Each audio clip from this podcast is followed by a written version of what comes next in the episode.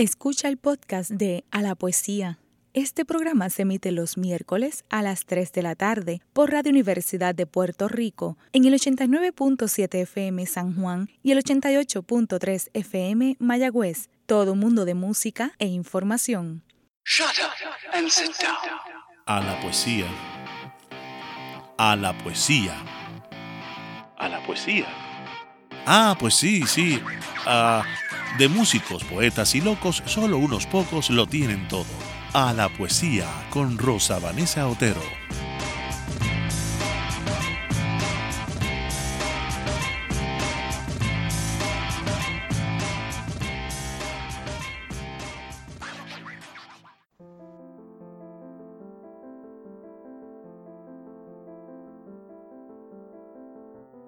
Universo que otros llaman la biblioteca, se compone de un número indefinido y tal vez infinito de galerías hexagonales con vastos pozos de ventilación en el medio, cercados por barandas bajísimas. Desde cualquier hexágono se ven los pisos inferiores y superiores interminablemente.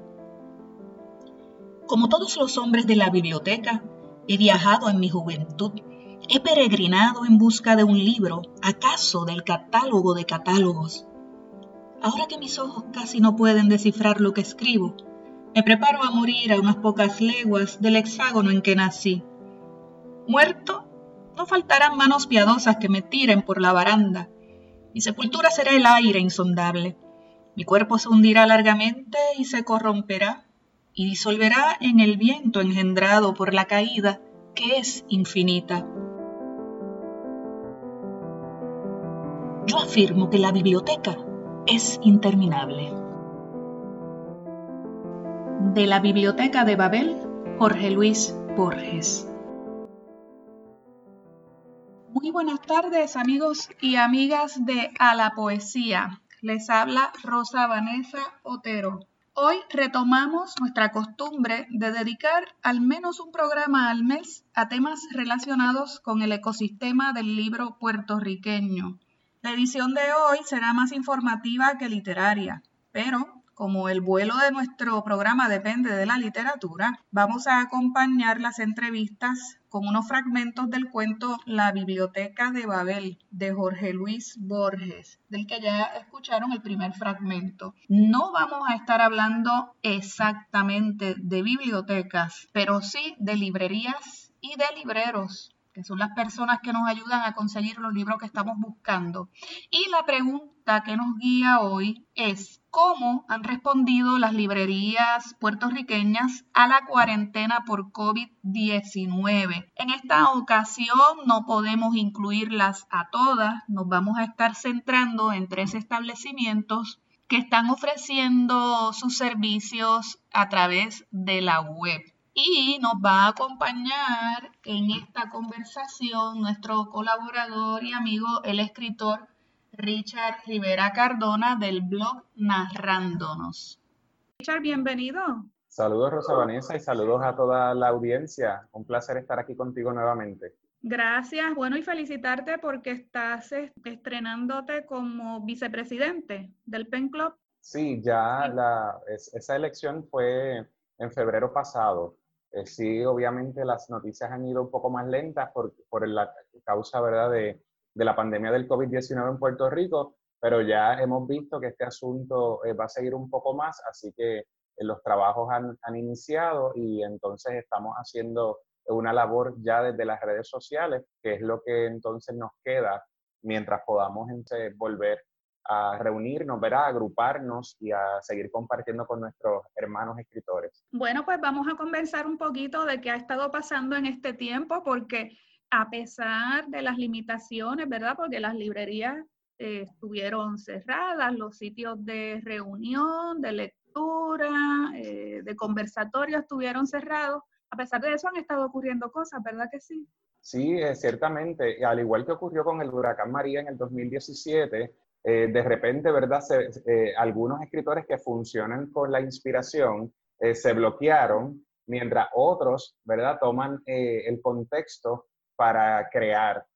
al igual ha pasado con el COVID-19 en Puerto Rico, pensamos que hay un silencio, pero la gente, ¿verdad? Está en sus casas, está tomando todas las medidas sanitarias, sin embargo, eh, también se estimula esta parte creativa de nosotros como escritores y sí están dándose diferentes proyectos, eh, algunos que se están gestando y que saldrán más adelante, mientras que otros están optando por la publicación digital. Cuéntame entonces de por lo menos un libro que haya salido durante esta temporada en formato digital. Se titula Susurros de la Pandemia. Y este libro es un libro híbrido, incluye relatos cortos y también poemas. Todos son inspirados en el momento de la cuarentena, así que los personajes y las voces poéticas también están inmersos como nosotros en una cuarentena. Así que esta atmósfera es bien interesante porque de cierta manera el lector también participa de lo que está pasando en ya sea en los poemas o en los relatos y esa, es, esa oportunidad que nos da este autor, que es Carlos Barreto, es extraordinaria porque no, no siempre podemos participar de una manera explícita, pudiéramos decir, en la ficción. Muchas veces utilizamos ¿verdad? nuestros recursos imaginarios para poder entrar en la historia, sin embargo, en este caso, todos esos personajes están pasando por una cuarentena, están en su casa, están preocupados por lo mismo que nosotros, y entonces este autor le da espacio a la ficción desde esta situación real que estamos atravesando todos a nivel mundial. Es un libro digital eh, que entonces las personas desde el encierro, ¿verdad? Desde el confinamiento tienen que leerlo en un formato digital que ha sido un reto bien interesante que hemos tenido todos de explotar estos recursos tecnológicos para poder continuar la vida. Así que, que de cierta manera eh, participamos de lo que está pasando en ese libro.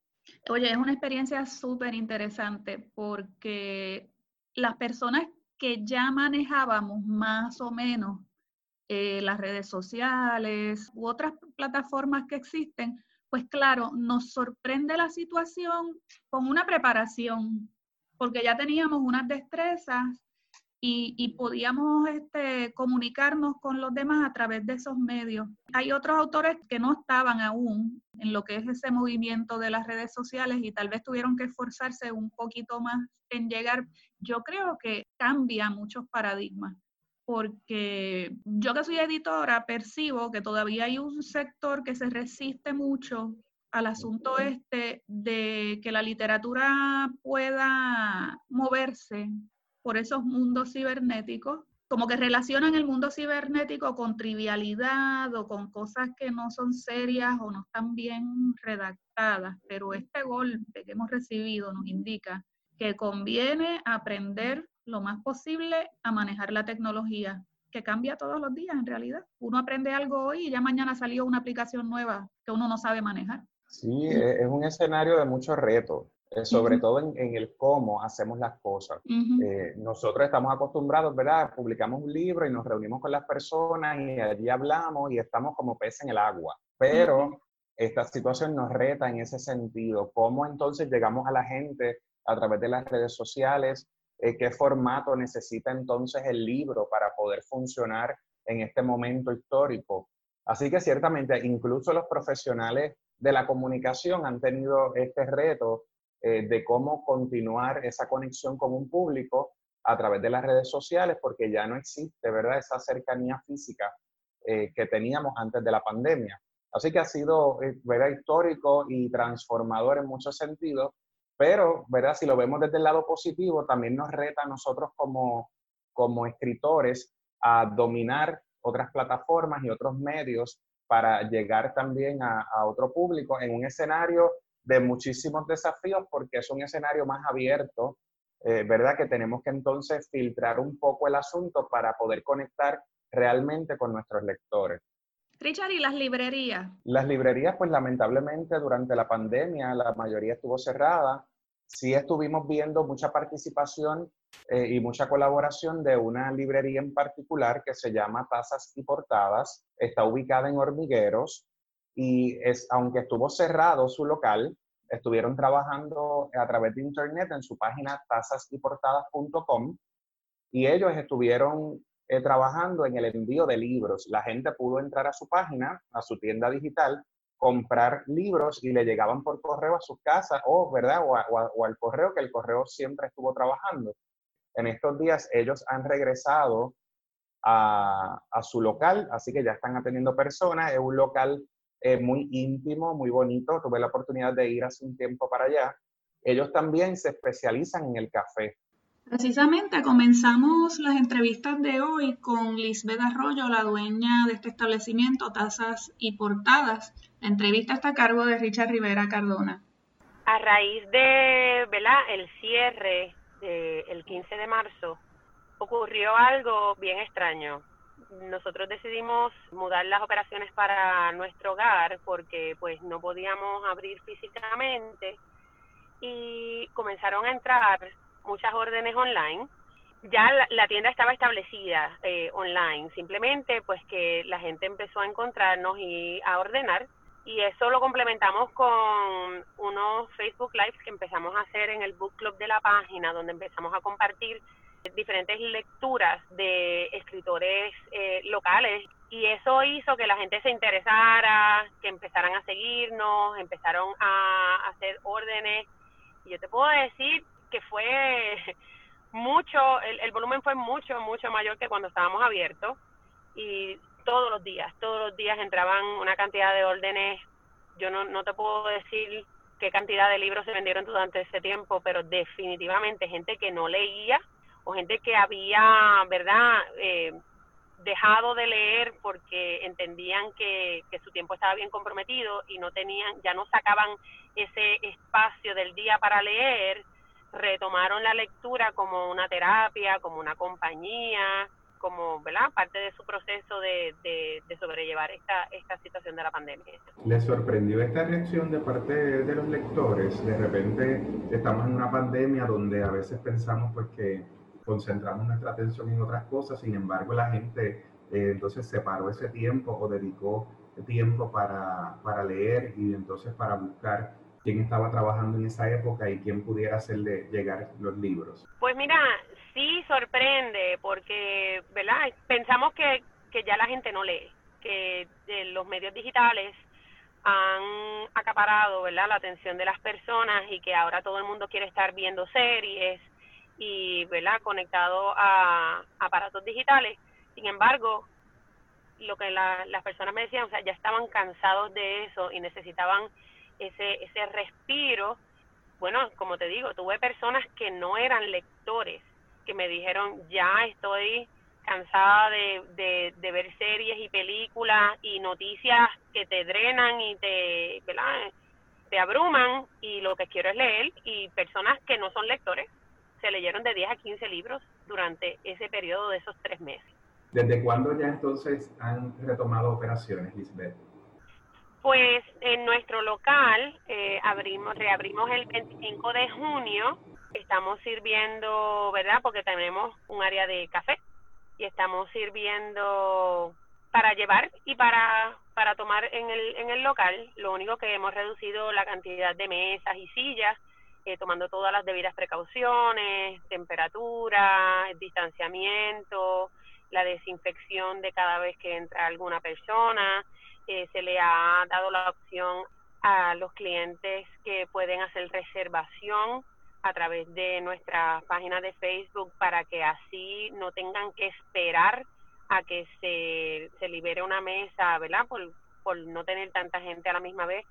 Y la, la acogida ha sido estupenda, porque personas que conocieron de nosotros durante la pandemia, que no nos conocían, que no sabían, al aprender sobre el, concepto, interactuar a través del book club, ¿verdad? Se dieron a la tarea de venir a conocernos personalmente y ha sido una experiencia bien enriquecedora, ha sido algo maravilloso, mágico, porque estás conectando con personas no solamente a través de las redes y a través de una tienda virtual, sino que promueve este contacto entre personas que amamos la literatura. Ya para cerrar, Lisbeth, quiero hacerte una pregunta que nos hace la gente a través de las redes sociales. A nosotros en el programa nos escuchan muchos escritores. están preguntando eh, cómo comunicarse con tasas y portadas para poner en venta sus libros en el local. Pues mira, eh, como sabes, eh, nuestro proyecto principal es resaltar el trabajo de los autores locales. Eh, nosotros entendemos que hay mucho talento y lo que necesitan es exposición y un foro.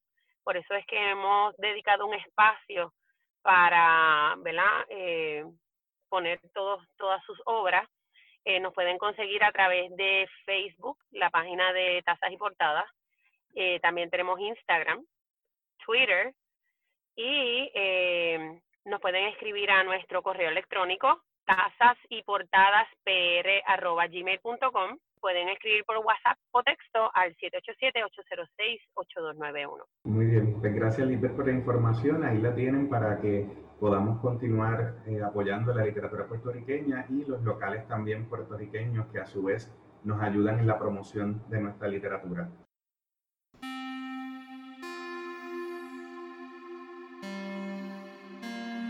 Cuando se proclamó que la biblioteca abarcaba todos los libros, la primera impresión fue de extravagante felicidad. Todos los hombres se sintieron señores de un tesoro intacto y secreto. No había problema personal o mundial cuya elocuente solución no existiera en algún hexágono. El universo estaba justificado el universo bruscamente usurpó las dimensiones ilimitadas de la esperanza. A la desaforada esperanza sucedió, como es natural, una depresión excesiva. La certidumbre de que algún anaquel en algún hexágono encerraba libros preciosos y de que esos libros preciosos eran inaccesibles pareció casi intolerable alguien propuso un método regresivo. Para localizar el libro A, consultar previamente un libro B que indique el sitio de A. Para localizar el libro B, consultar previamente un libro C y así hasta lo infinito. En aventuras de esas he prodigado y consumido mis años no me parece inverosímil que en algún anaquel del universo haya un libro total. Ruego a los dioses ignorados que un hombre, uno solo, aunque sea hace miles de años, lo haya examinado y leído. Si el honor y la sabiduría y la felicidad no son para mí, que sean para otros. El cielo exista, aunque mi lugar sea el infierno que yo sea ultrajado y aniquilado, pero que en un instante, en un ser, tu enorme biblioteca se justifique. De la Biblioteca de Babel, Jorge Luis Borges. Antes de seguir con el tema de las librerías, quiero que comentemos un poquito sobre algunas cosas que hicimos los autores durante la cuarentena, específicamente cómo se dio un compartir de textos gratuitamente para el público en diferentes formatos, ya fuera em, entradas eh, de texto como grabaciones o incluso libros completos en formato PDF puestos a la disposición del público. Esto ocurre de manera individual y fragmentada al principio, ya luego las editoriales se incorporaron también los grupos literarios. Ese fenómeno me parece rescatable de todo este proceso, es un cambio positivo a favor tanto del público como de los escritores. Eh, ¿Qué te parece? Eh, es bien interesante. Hace un tiempo eh, yo conversaba con Luis Negrón, un librero que lleva más de 30 años. De la esquinita, el dueño de la esquinita, que ese es otro establecimiento importante en Santurce. Sí, hablaba con él, él también escribió Mundo Cruel, que fue un libro que yo pudiera decir que en la última década ha sido el, que mayor ventas ha tenido. Él me conversaba algo bien interesante, que desde su perspectiva como librero, él, él tenía que pasar un trabajo increíble para poder vender un libro. Y es porque él entiende que la gente tiene tantos asuntos que atender que el libro eh, no se puede volver para ellos una prioridad aunque quisiera, ¿verdad? Yo quisiera pasar por la librería y llevarme todo, todos los estantes de libros, pero no es, en, términos económicos, no se puede volver una prioridad ante tantos retos que tenemos por otro lado. Y él decía que es bien interesante eso, que entonces el trabajo del librero se vuelve aún más exigente porque tiene que convencer y tiene que convencer con la verdad, no puede mentirle a la persona porque luego la persona va a regresar con el libro para pedirle el dinero de vuelta. Así que se vuelve un trabajo bien difícil porque eh, no necesariamente porque la gente no quiera leer, sino porque es un reto también económico invertir 10 o 20 dólares en un libro. Y es bien interesante esto que tú planteas de que este momento eh, en Puerto Rico y en el mundo ha retado también a los escritores a poder soltar sus textos. Así que, que replantea toda la dinámica eh, del mercado, pudiéramos decir, porque la expectativa es que nosotros podamos vender el libro eh, y yo pueda tener un ingreso que por lo menos eh, cubra ¿verdad? la inversión del libro. Sin embargo, hemos tenido que aprender a desprendernos y, y, se da otra dinámica con el público. Y obviamente el público responde diferente porque es un producto gratuito que es como una inversión social, porque es lo que te digo, ¿verdad? Abre nuestro espacio como escritores a unas personas que a lo mejor no iban a comprar jamás un libro nuestro, ¿tú me entiendes? Claro. Y también repercute a favor de lo que uno publique mañana o dentro de un año, porque ya la persona obtuvo algo de uno que uno no le cobró y que y que influye en el reconocimiento del nombre. Yo creo que es como una cadena. En este momento, pues toca, ¿verdad?, aceptar que, que el mercado no se presta para venderlo y entonces lo liberamos, lo dejamos gratuito, pero más adelante ese, ese lector ya te conoció, más adelante eh, podrá respaldarnos comprando un próximo libro. Así que yo creo que, que es momento también de reajustes, ciertamente. De estos reajustes vamos a iniciar una conversación con uno de los dueños de otro tipo de establecimiento dedicado a la venta de libros en Puerto Rico. Eh, diferente al caso anterior, que es una librería recién fundada, que ya desde su inicio es librería física, pero también tienda online. El caso que nos ocupa ahora, libros787.com, es exclusivamente tienda online y aún así sus dueños tuvieron que hacer ajustes. Vamos a conversar con Carlos Goico. Pues mira, Libro 787 comenzó a finales del 2017, luego del huracán María. nosotros, yo, yo particularmente trabajaba para una compañía que distribuye libros en Puerto Rico y luego del huracán, pues obviamente como un montón de puertorriqueños nos quedamos sin trabajo. Este, yo fui parte de, de esa ola y luego poco después me puse a pensar, pues mira, ¿qué, voy a hacer con mi vida, básicamente? O sea, me voy para Estados Unidos, me quedo, estaba planificando. Yo siempre he sido bien de aquí, o sea, lo último que yo haría sería irme, pero uno nunca sabe las circunstancias a, lo que te pueda llevar. Y nada, empecé a, pensar en esta, ya yo estaba como coqueteando con la idea de, de, un, de algo virtual cuando trabajaba para esta compañía, pero pues por, por las circunstancias y todo nunca se pudo materializar bien fue como poquito antes de que el huracán no, no, nos azotara. Y bueno, ya que estoy desempleado, no tengo, no tengo nada que hacer, pues yo, vamos a pensar. Y, se me ocurrió esta idea. Yo trabajaba muy de cerca con los autores independientes locales y ya yo había identificado ciertas necesidades pues, en la distribución, en tener más alcance de ventas, era bien cuesta arriba. La mayoría de los autores independientes están, son un one-man show, eh, tienen que hacer todo, escriben, distribuyen, mercadean. Y en muchas de esas áreas pues tienen esas necesidades, porque el autor se debería dedicar a, escribir y a tener su tiempo para, explorar esa creatividad y, no perder ese esfuerzo en, otras cosas que, son más empresariales, de mercadeo.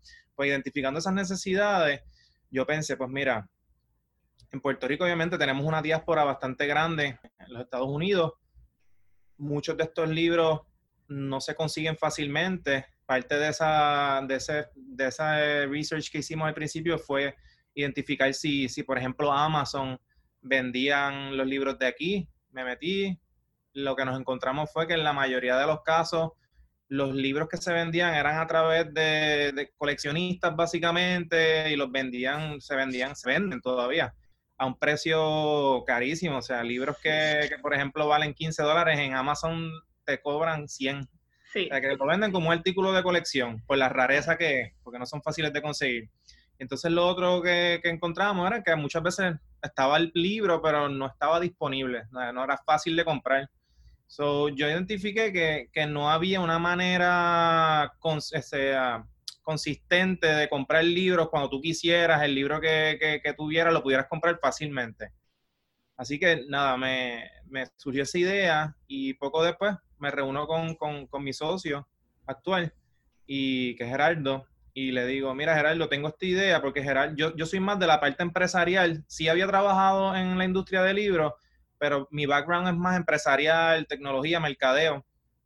Pero Gerardo e, era la pieza que me faltaba como para complementar, porque él sí lee un montón, él, él, él escribe. Yo, yo, creo que esa combinación era, era vital. So, hablo con él y le digo, mira, tengo esta idea, ¿te gustaría ser parte? Ahora mismo, menos no te prometo nada, estamos, literalmente no había ni internet, no había comunicaciones.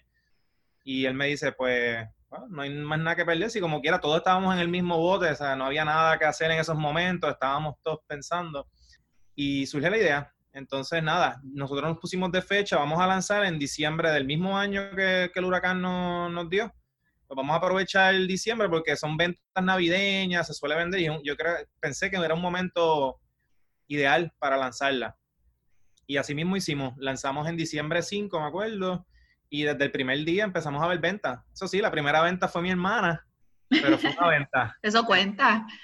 y, y, yo creo que el día siguiente entró una venta de alguien que no conocíamos y, yo, y, nos emocionábamos, esa primera venta de alguien desconocido y luego de eso entró una venta de alguien en los Estados Unidos que tampoco conocíamos y ahí fue que nos empezamos a, bueno, aquí tenemos algo. Y por ahí seguimos, seguimos, seguimos. Nosotros hemos participado de varios programas también del gobierno de capacitación, de mentoría, este, dan acceso a capital y hemos crecido. Ha, sido todo una, desde el comienzo hemos vendido y lo único que hemos hecho es crecer, crecer, crecer, crecer. O sea, hay, una, hay, un, hay un mercado grandísimo de puertorriqueños en los Estados Unidos que, que, busca libros, que quiere leer. Hay un montón de puertorriqueños en Puerto Rico que, no, que viven en municipios donde no tienen librerías este, como las que tenemos acá en San Juan. O, o, inclusive puede ser que no exista una librería en el municipio. So, nosotros, eh, esas, necesidades que, originalmente nosotros habíamos targeteado más hacia la diáspora, empezamos a ver que en Puerto Rico también había una necesidad. Y pues, hoy en día el negocio constituye básicamente 60% de nuestras órdenes son aquí localmente y el otro 40% pues básicamente es a Estados Unidos y a otros países alrededor del mundo que nos compran a veces cuando llega este, ¿verdad? Este momento tan tremendo de la pandemia, luego la cuarentena, eh, ¿cómo les afectó al negocio y cómo han logrado pues, manejar la situación? Si han incorporado alguna innovación, cuéntame sobre eso. Pues mira, eh, nosotros como libro787.com es una librería online solamente, nosotros no tenemos una, una localidad física. A veces nos llaman preguntando dónde están ubicados bueno, estamos en la internet, ¿sabes? Y, y nosotros, pues básicamente, al principio de la cuarentena, cuando cerraron todo, pues fue un issue porque todos estábamos igual de cerrados, básicamente, las físicas y nosotros, porque no podíamos salir de nuestras casas. Ya cuando, lo que, lo que sí, la ventaja que tuvimos eh, fue que decidimos mantener la tienda abierta. Eh, y con el disclaimer lo, lo, poníamos en la página y todo de que, mira, la, tienda está abierta durante el tiempo de cuarentena, pueden hacer sus órdenes, pero estén conscientes de que hay que esperar a que abran nuevamente el comercio para reanudar los envíos. Pues eso nos ayudó a mantener un cash flow que no nos afect nunca realmente nos vimos afectados económicamente eh, por la pandemia, sí logísticamente, porque no podíamos hacer envíos y fue un reto cuando regresamos al trabajo, el miles Esa es la segunda pregunta, claro. ¿Qué hiciste luego? Las miles de órdenes pendientes. Pues nada, lo que tocaba es sentarnos aquí hasta de, de, lo más temprano en la mañana que podíamos hasta las seis, que era más o menos el, porque había que regresar a las siete. Este, y era pues empacando, yo y Gerardo empacando, empacando, empacando, empacando. Eh, eso, en eso fue que dedicamos todo nuestro esfuerzo y hasta que nos tuvimos como tres semanas cumpliendo con esa con esas órdenes y, y, como quiera seguían entrando más. Claro. la cuestión fue que algo que yo pensaba era que al no haber eh, este acceso a, sus, a los trabajos y todo, pues la gente iba a estar un poquito más eh, conservadora a la hora de gastar dinero. Y entonces por eso decidimos mantener la tienda abierta porque no pensábamos que iba a subir tanto las ventas. Pues todas esas miles de órdenes que teníamos pendientes, cuando llegamos, empezamos a empacar, pero las ventas seguían entrando, pero a un ritmo más acelerado de lo usual. Era, eran, yo con lo que puedo comparar esta, este tiempo de cuarentena, desde que comenzó hasta ahora, lo más que se asemeja son a ventas de Navidad. Nos vamos a una pausa, regresamos pronto con esta pandemia de libros.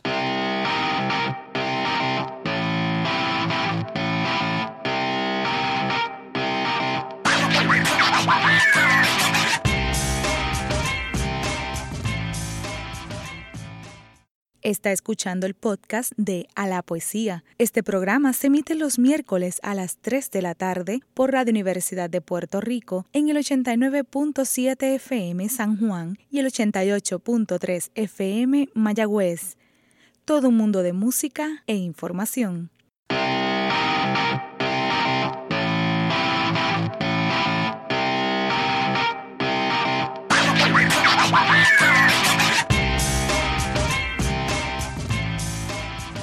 De regreso en A la Poesía, continuamos la entrevista con Carlos Goico, socio de Gerardo Enríquez de libros787.com. ¿Qué es lo que más buscó la gente? Pues mira, libros de cocina y libros de medicina alterna fue lo, que me sorprendió porque no es un... No, libros de cocina sí se vende, pero al ver ese aumento significativo en esas dos categorías me estuvo bien interesante. Son temas que tienen que ver también con la cotidianidad y con la vida doméstica, fíjate. Claro estos sitios como el tuyo que han surgido, ¿verdad? En Puerto Rico, ¿cuánto han logrado arrancar, por decirlo así, del fenómeno este que es Amazon, como un monstruo de venta impresionante? Por cierto, al principio, pues nuestro miedo mayor a la hora de comenzar este negocio era Amazon, porque nosotros todavía pasa con, con muchos clientes que, que, que a veces tratan de comparar lo que nosotros estamos haciendo con Amazon. Eso es pues, parte de, esa cultura que tenemos también y de lo que estamos consumiendo tanto. O sea, cuando el cartero llega, muchas veces yo veo el camión de él porque yo lo ayudo a montar los sacos de libros y todo. Y tú, todas las cajas que ves en ese camión son de Amazon. O sea, la gente está tan acostumbrada a eso que ese es el estándar, básicamente. obviamente, una empresa como la de nosotros, que somos una empresa de, tres personas, pues obviamente tenemos unos retos adicionales pero sí, ese es la, el estándar y nosotros tratamos de cumplir lo más que podamos con eso. Lo otro que hemos identificado también es que está viendo esta tendencia de apoyar lo local también. Y es algo que nos alegra un montón porque yo creo que esa tendencia se está dando más ahora. Ahora la gente está consumiendo más en todos los aspectos, en, comida. la gente prefiere ir a comer a un sitio local. Y lo mismo está pasando con, con la industria de los libros. La gente quiere apoyar los comercios de aquí. La gente de Estados Unidos le encanta apoyar este, los negocios de aquí se sienten que, porque hay muchos puertorriqueños y he hablado con ellos, muchos de los casos, en los emails que nos envían a veces dándonos las gracias, lo explican todo, unos parrafotes. Yo estoy aquí viviendo en este estado hace yo no sé cuántos años y, ya extraño tanto a mi isla y comprándolo ustedes y teniendo mis libros aquí me hace sentir como que todavía sigo este, aportando a, a Puerto Rico. El asunto con Amazon en los precios de, de envío si uno no está muy listo, cuando viene a ver, termina pagando un montón porque en realidad no están enviando el producto desde, la, desde una de las este, centrales de Amazon, sino desde algún país lejanísimo. Y el servicio Prime a Puerto Rico no es el mismo que en Estados Unidos. Sí, no te cobran el envío, pero no te llega en, el mismo tiempo que le llega allá en los estados. Aquí localmente, nuestros libros llegan en, ahora mismo está un poquito, no, no, no, no me atrevo a comprometerme porque el servicio del correo postal está también experimentando sus retos en logística, pero en circunstancias normales, un libro que yo que tú compras hoy, por ejemplo, ponle que sea lunes, lo compraste hoy lunes, ya el miércoles tú lo tienes en tu casa. Eh, coméntame un poquito sobre el website de ese diseño. También hay una tendencia moderna de que la gente prefiere comprar a alguien con el que se identifica con esa tienda que, te habla, que te sientes representado en ella. Y nosotros hemos capitalizado en eso, parte de nuestro branding, nuestra imagen en las redes sociales. Tú ves las fotos y las fotos son hechas por nuestro director creativo, que es Carlos Lavoy, y son todas en Puerto Rico, con personas puertorriqueñas. Tratamos de resaltar esa puertorriqueñidad todo el escenario. Y entonces, cara al futuro, eh, ¿tienen algunos planes en particular este, o se mantienen más o menos con el mismo concepto eh, que han trabajado hasta ahora? Pues mira, nosotros comenzamos vendiendo puramente literatura puertorriqueña. Todo tipo de libros, pero escritos por autores puertorriqueños o libros que hablaran de Puerto Rico al pasar del tiempo, la misma clientela, nosotros escuchamos mucho lo que la gente nos dice. Es otra cosa también que nosotros tenemos un diálogo bastante de tú a tú con los clientes y escuchamos mucho. Eso, tú no le puedes escribir a Amazon, mira, me gustaría que ustedes hicieran esto y Amazon lo tomara en consideración y lo, y lo, y lo implemente. Pues nosotros sí, nosotros estamos constantemente escuchando a nuestros clientes qué, qué más necesitan además de lo que ya tenemos, y ellos nos van dando la, esa ruta que necesitamos. Todas las decisiones que tomamos las hacemos por lo que hemos visto, que nos van preguntando, que se repite mucho. Y esas son las cosas que nosotros este, implementamos. Pues lo mismo, lo mismo es con los libros. O sea, nosotros ahora mismo empezamos con literatura puertorriqueña y hemos poco a poco ido expandiendo el catálogo a libros hispanos y libros en español. Sí nosotros hemos identificado que, que nuestro, nuestra imagen es libros en español y queremos expandir en esa línea. Porque no tan solo aquí en Puerto Rico, pero en Estados Unidos los libros en español no son tan fáciles de conseguir tampoco. No hay muchas librerías, a menos que sea una librería independiente en Estados Unidos que tenga un dueño latino que se dedique a vender libros en español. Sí puedes encontrar en una librería, este, una cadena americana, una sección de libros en español pero es limitada, ¿no? probablemente no vas a encontrar una, variedad bastante amplia. Ahí lo que vas a ver son los, libros más vendidos de, o, que son traducciones del inglés al español. No son libros escritos por autores latinos, hispanos, puertorriqueños. Es un nicho, pero nuestra visión no es ser la librería más grande del mundo que le vende todo tipo de libros a todo el mundo. Nosotros queremos mantener esa identidad y, que nos compren los que se sientan identificados con nuestra librería que ese mercado puertorriqueño, latino, hispano, esa, es nuestra, la visión que tenemos como, como librero. ¿Cómo es el proceso en el caso de que alguien que nos esté escuchando tenga algún libro y quiera colocarlo en, en la página? Puede escribir al email autores arroba libro787.com y ahí nos escribe un email sencillo, mira, yo soy el autor de tal libro o estoy por publicar tal libro y me gustaría que cuando lo, lo tenga listo poder colocarlo en la página el que va a atender es mi socio Gerardo Enrique, que es el, encargado de ese departamento, y nada, le va a pasar la información. Este, nosotros también colaboramos con, otros libreros, o sea, que eso es algo también, cuando nos compran a nosotros, también están ayudando a un montón de gente más, no es a nosotros solamente, nosotros con librería Norberto González, nosotros colaboramos abiertamente, este, nosotros vendemos muchos libros de, su inventario, eh, con todas las editoriales, las principales editoriales, con el Instituto de Cultura, con la Universidad de Puerto Rico, tenemos también suplidores a nivel, pues, que nos venden libros que son de afuera también, pero que son de editoriales de afuera, pero autores puertorriqueños. O sea que cada vez que nos entra una orden a nosotros, hay un montón de gente también que se está beneficiando de todo esto.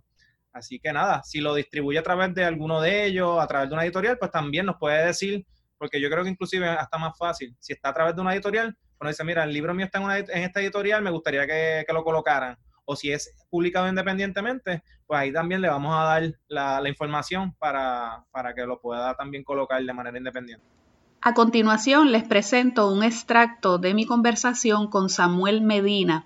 Él es el dueño de Librerías y Libros AC, un establecimiento que durante la cuarentena tuvo que hacer una transición de ser una librería exclusivamente física a tener un complemento de venta online. Pues Libros AC comenzó en el 2007-2008 como una revista literaria, luego pasó, pasó a ser una editorial, publicamos libros de autores puertorriqueños contemporáneos, también publicamos autores, eh, un autor dominicano, y eh, para el 2012 pues, se convirtió en una librería con la salida de Borders de la isla, pues fuimos la primera librería que abrió justo luego de, de su salida. Consiste del el área de la librería, el área del restaurante y también el área de la barra. Em, internamente, pues, a lo largo de los últimos ocho años desde que abrimos aquí en Santurce, pues también hemos seguido con, la, con el proyecto de la, de la editorial. Antes que todo, Libros hace un espacio para que las personas puedan ir, compartir, debatir, conversar. Imagen, en Puerto Rico cada vez a, a lo largo de los últimos años hemos visto una merma en ese tipo de espacios. Así que en el 2012 me parece importante poder proveer, proveer eso a la comunidad y aún todavía en el 2020 y más con todo lo que estamos presenciando, ¿verdad? Con la pandemia, pues me parece que es extremadamente importante. Hay unos puntos sobre AC que a mí me gustaría destacar, es esa combinación de lo que es el trabajo propiamente editorial, eh, más que tengas ese espacio, eh, a mí me resulta súper interesante. Tus autores presentan sus libros allí, supongo. Sí, pero también proveemos el espacio de manera gratuita a todos los proyectos culturales, no necesariamente eh, proyectos editoriales que publican libros, sino cualquier tipo de proyecto cultural que provea una actividad libre de costo, pues nuestra política es que el espacio está disponible después y cuando disponible el calendario. ¿Cómo es esa relación entre la gente de Santurce y el espacio? Cuando uno hace un negocio físico, ¿verdad? Pues uno también tiene que hacer una aportación a la comunidad. No solo en términos de lo que ocurre dentro, sino también cómo se proyecta. Así que hicimos una aportación en términos de la estética del edificio, hicimos unas mejoras también a la fachada. Soy fiel creyente que si uno, ¿verdad?, mejora el ambiente, mejora, ¿verdad?, eh, la estética de un lugar, pues eso se, se riega, ¿verdad? Ese, ese, tipo de sentido de hay una persona que está eh, dedicando su tiempo para mejorar este espacio, para limpiar este espacio, para mantener un área iluminada. O sea, algo tan sencillo como eso, que por lo menos en los últimos ocho años en Santurce, uno de los problemas más grandes que hemos tenido es, la iluminaria. Sí. O sea, que uno pasa por, la, por Santurce a las seis, siete, ocho de la noche y ya de por sí la ciudad estaba oscura. Así que por lo menos con la librería, la fachada es enteramente en, en cristal, así que la iluminación que ocurre adentro del espacio pues se proyecta hacia afuera y de cierta manera, ¿verdad? También mejora la, la, estética de la ciudad, pero Que, que, finalmente termina siendo una, una mejora en términos de, de, la seguridad. Te he preguntado por esa relación porque, ¿verdad? En los últimos, no sé si tanto como 10 años, pero mínimo 5, Santurce ha estado atrayendo a muchos escritores jóvenes para establecerse allí en un área que a lo mejor para gente que busca otro tipo de vida, pues es un área difícil. Sí, o sea, en el, en el 2012 en Santurce era prácticamente era una ciudad fantasma. A mí me interesó Santurce por la historia de Santurce. Así que, primero que, eh, antes que todo, estamos, ¿verdad?, en la arteria de, de, Puerto Rico. Estamos en la avenida Ponce de León. En la avenida Ponce de León ocurre todo. Tenemos las universidades, tenemos los teatros, tenemos los cines, tenemos eh, la industria banquera. O sea que toda la actividad cultural, económica, digamos, más relevante en términos de cantidad ocurre a lo largo de la, de la, de la Ponce de León. También me quería unir ¿verdad? a otras propuestas y proyectos que han tenido su sede en Santurce desde los 60 para acá. Por ejemplo, Martorell también tuvo un taller aquí, él tuvo el taller Alacrán. A lo largo de los últimos 40, 50 años, Santurce ha sido sumamente importante eh, me parece que tal vez el, establecimiento que más se asemeja, ¿verdad?, a lo que tú estás haciendo es lo que en su momento hizo la tertulia en Río Piedras, que recuerdo cuando Ediciones Huracán era lo máximo, o sea, lo que todos leíamos. La tertulia era como el, lugar en donde uno conseguía siempre los libros de Huracán, primero que en cualquier otro lugar. es curioso que menciones Huracán porque, si no me equivoco, em, la tertulia comenzó eh, por Huracán, por la directora, por Carmen. Ella fue, la, eh, una de las fundadoras de, la tertulia, que era básicamente una casa donde las escritores venían a reunirse, a compartir eh, sus lecturas y debatir. Y eventualmente, ¿verdad?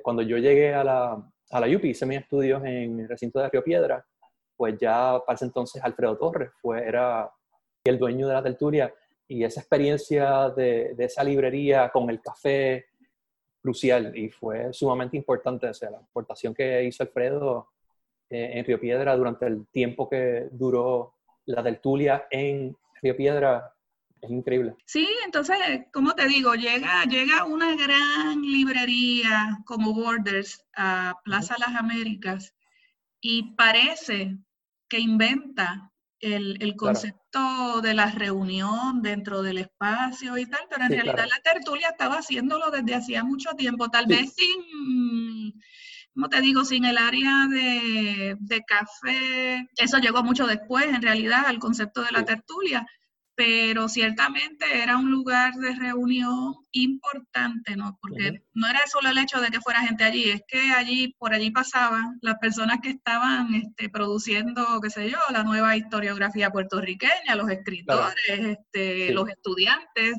todos pasábamos por allí. Sí, también lo más importante que me parece de las librerías físicas es la interacción que uno tiene con el librero. Así que es como literalmente ir a un museo salvo que pues que no tienes que pagar por la entrada y ya de por sí, ¿verdad? Tienes, puedes conversar con esta persona que tiene todo este conocimiento, quizás en algunas áreas en específico, porque no todo librero puede comprender todas las áreas del saber, en todos los géneros y categorías que existen en, los libros, pero esa interacción para mí es bien, bien crucial y eh, lo más que me, me, interesa realmente y lo más que me impacta, ¿verdad? De, del oficio. Sí, ha llegado a un punto al que le quiero prestar atención porque quiero que este programa precisamente mm, le ponga en perspectiva a los oyentes lo que es la figura del librero, que no es lo mismo que cuando uno entra en un website a comprar libros, y yo soy entusiasta de la internet, y la gente lo sabe porque a cada rato me paso recomendándoles sitios, ¿verdad?, de internet, pero definitivamente no es lo mismo que un buscador automático venga y, te, y te, qué sé yo, tú estás buscando eh, libros escritos por mujeres, por decir algo, y te tira una lista ahí, a cuando tú vas a una librería y te encuentras esta persona que ha leído muchos de, de los libros que la librería vende, o por lo menos los ha tenido que ojear para ubicarse, ¿verdad? En lo que hay en la librería. Es una experiencia totalmente diferente. ¿Tú haces función de librero en tu librería o tienes algunos libreros que te ayudan. ¿Cómo haces esto? A lo largo de los últimos ocho años en la librería, pues también he hecho prácticamente de todo. De todo. Así que también he sido librero. Antes de, ¿verdad? Del 2012 hasta el 2017, antes del huracán María, pues fue donde fue el momento de que tuvimos más empleados, ¿verdad? En la, en la librería y teníamos nuestros libreros. Entonces había un librero, por ejemplo, que quizás conocía un poco más sobre la novela puertorriqueña o la literatura puertorriqueña, quizá otro, otro librero que conocí un poco más sobre la literatura americana, otro que conocía aún más de lleno las novelas gráficas, los cómics, así que cuando uno tiene una variedad ¿verdad? De, libreros que están presentes en una librería, pues cada uno aporta con sus conocimientos y pues dependiendo cuando tú vayas a la librería, pues quizás te topes con eh, algunas sugerencias que, que jamás y nunca te hubieses topado si no hubiese ido a la librería o si hubiese ido a un website, ¿verdad? Y esas son las conversaciones más deliciosas, porque a veces uno va buscando algo en particular, a veces de autores que uno no ha leído aún, pero que ha oído algo y le dices a tu librero o a tu librera, oye, mira, me hablaron de tal autora o autor y tal libro. A veces ya he salido con libros que no eran los que yo iba a comprar. Claro. Que mi librero y yo confío en él porque sé que lee, me dijo, ay, no, ese no. pruébate, pruébate tal otro de fulano, de Mengana, que está mejor. Y despierta conversaciones interesantísimas sobre lo que está escribiendo cada cual y lo que se está publicando. Así mismo, y también, o sea, me parece que es importante hacer una invitación a las personas que cuando vayan a las librerías, yo entiendo que hay veces pues que tienen que cumplir con ciertas lecturas, porque pues cuando uno va a la librería usualmente es porque tienes que leer una novela para la universidad o porque quizás eh, te lo asignaron en, la escuela o, o, quizás otra, una, una amistad te dijo, ah, no, tú tienes que leer esto, tienes un club. Me parece que cuando uno le saca el mayor provecho a las librerías es cuando uno, se, uno va a la librería a buscar algo. O sea, ya, sea, lo que sea, tratar de encontrar ese libro que no, no sabías que, existía y que no sabías que te, que te interesaba. Por lo menos cuando viajo, eso es lo que hago. Voy a las librerías y trato siempre de conseguir un libro del que no conocía, ni el título, ni el autor, pero aún así, leyendo ¿verdad? La, la contraportada, me di cuenta, espérate, esto era lo que estaba buscando. En estos tiempos, ¿qué retos has tenido para mantener la librería, la editorial a flote? ¿Y qué innovaciones has hecho que te han funcionado? El reto principal causado por la pandemia ha sido que tuvimos que cerrar el espacio de la, de la librería. Cuando la gobernadora anunció pues, que estos espacios no podían abrirse. Así que ese fue eh, principalmente el reto. De la manera como hemos podido, pues como somos un negocio, pues tenemos ya un presupuesto destinado a este tipo de emergencia. Em, así que pues, por lo general, pues tratamos de siempre tener por lo menos tres meses de capital suficiente en el caso de que suceda este tipo de, de situación, más aún después de haber pasado por María en el 2017. Así que en ese sentido, por lo menos, eso fue algo positivo, que ya estábamos preparados. Es un momento que, pues por lo menos con la librería, lo que hicimos fue, eh, nos inventamos unos book boxes.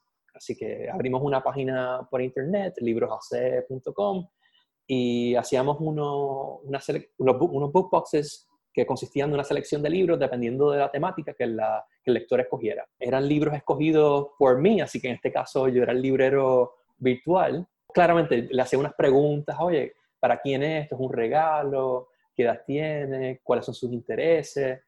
Y durante el primer mes, eso fue de mayo a junio, pues tuvimos esas ventas, todavía las tenemos corriendo, ¿verdad? En la, en la página de, de internet, pero claramente durante ese primer mes fue que tuvimos la mayor cantidad de ventas y eso fue lo que nos permitió tener un pequeño suspiro. No llegamos a la meta que teníamos en mente, eh, sin embargo, pues claramente no, nos ayudó. Me imagino que también las personas eh, pasan por un proceso de adaptación en, en, cuanto a cómo adquirir los libros, más en este tiempo estaba todo el mundo buscando opciones. Por lo general, cuando hablamos de ventas de libros en Puerto Rico, no hay números fiables. Sin embargo, se calcula que puede estar alrededor de entre 75 millones a 100 millones de dólares. Claro, esto también incluye ventas de libros académicos, escolares. para escolares, de texto, eh, libros religiosos, o sea, todo lo que cae bajo la categoría de libro. Ahora bien, las librerías físicas, la venta que ocurre ¿verdad? en esas librerías físicas de interés general está alrededor entre 15 millones, 15 millones de, de dólares. Y de esos 15 millones de dólares de interés general, pues Amazon ocupa un, un espacio bastante considerable. Y eso ha ido aumentando a lo largo de los últimos años. También hay otras librerías en línea que venden, que venden libros, no solo en Puerto Rico, sino que también fuera de Puerto Rico, que también han acaparado ese, ese mercado. Me parece que es bien importante eh, reconocer la importancia de las librerías físicas versus las librerías digitales. Las librerías digitales me parece que son, son el futuro, las vamos a necesitar y van a ser súper efectivas en términos de cómo conectar lectores y autores. Pero siempre me parece que una librería virtual debe ser suplementaria a un espacio, un espacio físico.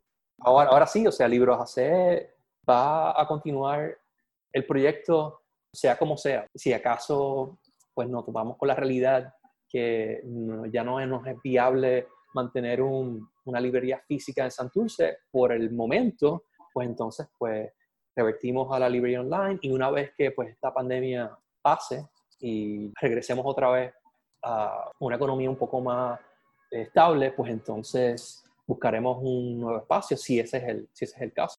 Hemos llegado al final de esta edición dedicada a la situación de las librerías puertorriqueñas en tiempos de pandemia. Ni Radio Universidad de Puerto Rico, ni a la poesía, ni Rosa Vanessa Otero tienen un compromiso de tipo publicitario ni comercial eh, con estos libreros y dueños de librerías que han pasado por aquí hoy. Eh, consideramos que después de un año al aire tenemos una responsabilidad social eh, de fomentar una conversación sobre el mundo de los libros, que sería algo paralelo a nuestro plato principal que siempre va a ser la poesía y los poetas. Si eres dueño de librería y quieres participar de la conversación, escríbenos un mensaje a, a la poesía yahoo.com a la poesía sin el acento yahoo.com. Fueron los invitados de hoy Lisbeth Arroyo, Carlos Goico y Samuel Medina y contamos con la colaboración